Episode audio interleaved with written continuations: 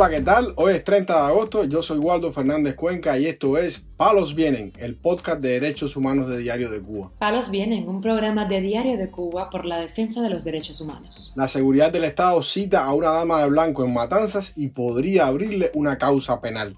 El régimen le fabrica una nueva causa al preso del 11 de julio, Bruce Nelvis Cabrera Gutiérrez. Las autoridades niegan pasar al régimen de mínima severidad a las hermanas presas del 11 de julio, Lisdiani y Lisdani Rodríguez Isaac. Nominan para el premio Pedro Luis Boitel a las 137 presas políticas cubanas encarceladas por el 11 de julio. Lo más relevante del día relacionado con los derechos humanos en Palos Bien. Comenzamos informando que la dama de blanco Agnia Zamora, madre de la presa política Cicia Abascal Zamora, fue citada por las autoridades para este martes en la unidad de policía de Jovellanos, en Matanza.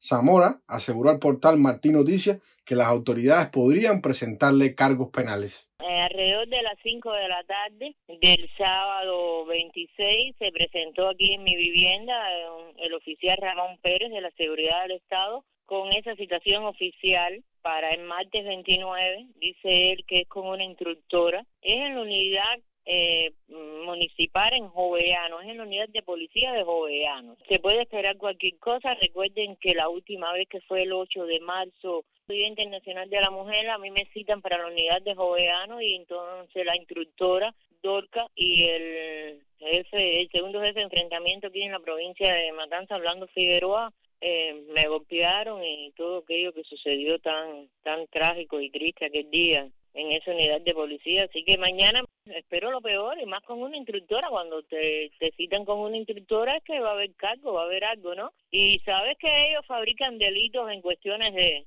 de segundo. Ellos son especialistas manipulando toda la, la situación. Así que hay que esperar lo peor. Debido a su labor en las Damas de Blanco, esta activista ha sido constantemente hostigada por el régimen. Su hija, Cicia Abascal, de 25 años de edad, cumple una condena de seis años por haber participado en las manifestaciones antigubernamentales del 11 de julio del 2021. Abascal se encuentra en la prisión para mujeres La Biotex. Palos Vienen le dará seguimiento al caso de la dama de blanco Anya Zamora. Informamos además que agentes de la seguridad del Estado le han fabricado una nueva causa penal al preso del 11 de julio Bruce Nelvis Cabrera Gutiérrez por supuestos desórdenes públicos dentro del establecimiento penitenciario del Combinado del Este en La Habana, informa el Observatorio Cubano de Derechos Humanos en su cuenta de X, antiguamente Twitter.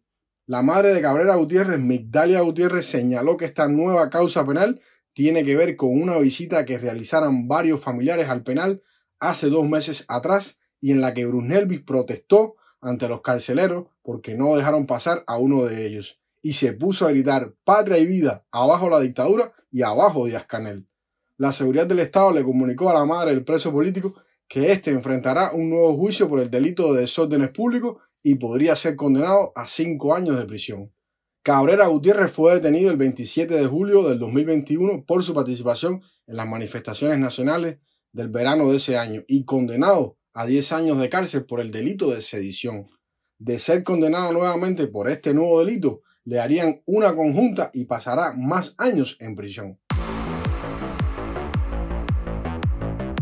Palos viene. También damos a conocer que las autoridades carcelarias negaron pasar al régimen de mínima severidad, al menos por seis meses más, a las hermanas presas del 11 de julio, Lisdani y Lisdiani Rodríguez Isaac, como represalia contra ellas por haber hecho una carta pública en el segundo aniversario de las protestas del 11 de julio.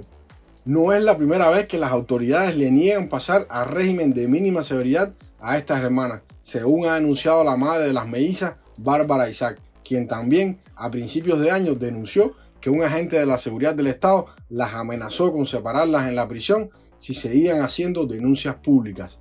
En aquel momento, las hermanas Rodríguez y Isaac dijeron que solo las separaban muertas.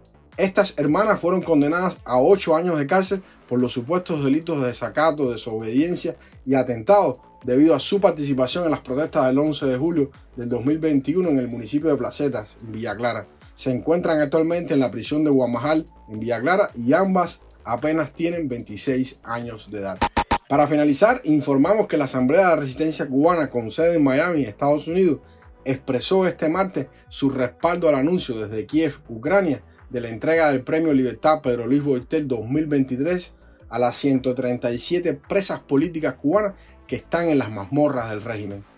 Una delegación de la Asamblea de la Resistencia Cubana y del Frente Hemisférico por la Libertad se encuentra actualmente en la capital de Ucrania para gestiones de solidaridad con la causa de la libertad de ese país europeo y en reivindicación ante la participación de las boinas negras de Castro en la agresión rusa contra Ucrania. El anuncio del premio Boitel lo hizo el diputado Alexander Merezco, sujetando afiche con los rostros de varias presas políticas cubanas en la histórica iglesia de San Miguel en el centro de Kiev. Merezco afirmó que apoyamos a los presos políticos en Cuba, especialmente a las mujeres presas políticas, y estamos felices de que este año el premio Boitel vaya a esas mujeres. Nosotros admiramos su valentía y demandamos su liberación. Asimismo, el diputado salvadoreño Ricardo Godoy anunció que el premio Boitel 2023 también distinguía al pueblo ucraniano por la valiente defensa de su soberanía ante la agresión rusa. El doctor Orlando Gutiérrez Boronat, quien es parte de la delegación de la Asamblea de la Resistencia en Ucrania y que participó en el anuncio del premio Boitel 2023, dijo que Ucrania y Cuba luchan por su libertad frente a la alianza dictatorial de los regímenes de Moscú y La Habana y agregó que esta es la plaza de Maidán, donde comenzó la recuperación de la soberanía por parte del pueblo de Ucrania en el crítico año 2014. Instituido en el año 2001, el premio Pedro Luis Boitel es entregado todos los años por un panel internacional a una figura destacada en la lucha por la libertad en Cuba o en el mundo. Actualmente, la Asamblea de la Resistencia Cubana está apoyando la campaña internacional de la Unión de Partidos Latinoamericanos UPLA por la libertad de las presas políticas cubanas. Palos Vienen, un programa de Diario de Cuba por la defensa de los derechos humanos. Estas han sido las noticias de hoy en Palos Vienen, el podcast de derechos humanos de Diario de Cuba. Pueden escucharnos en DDC Radio, Spotify, Google Podcast, Apple Podcast, Telegram y SoundCloud. Yo soy Waldo Fernández Cuenca y mañana regresamos con más noticias.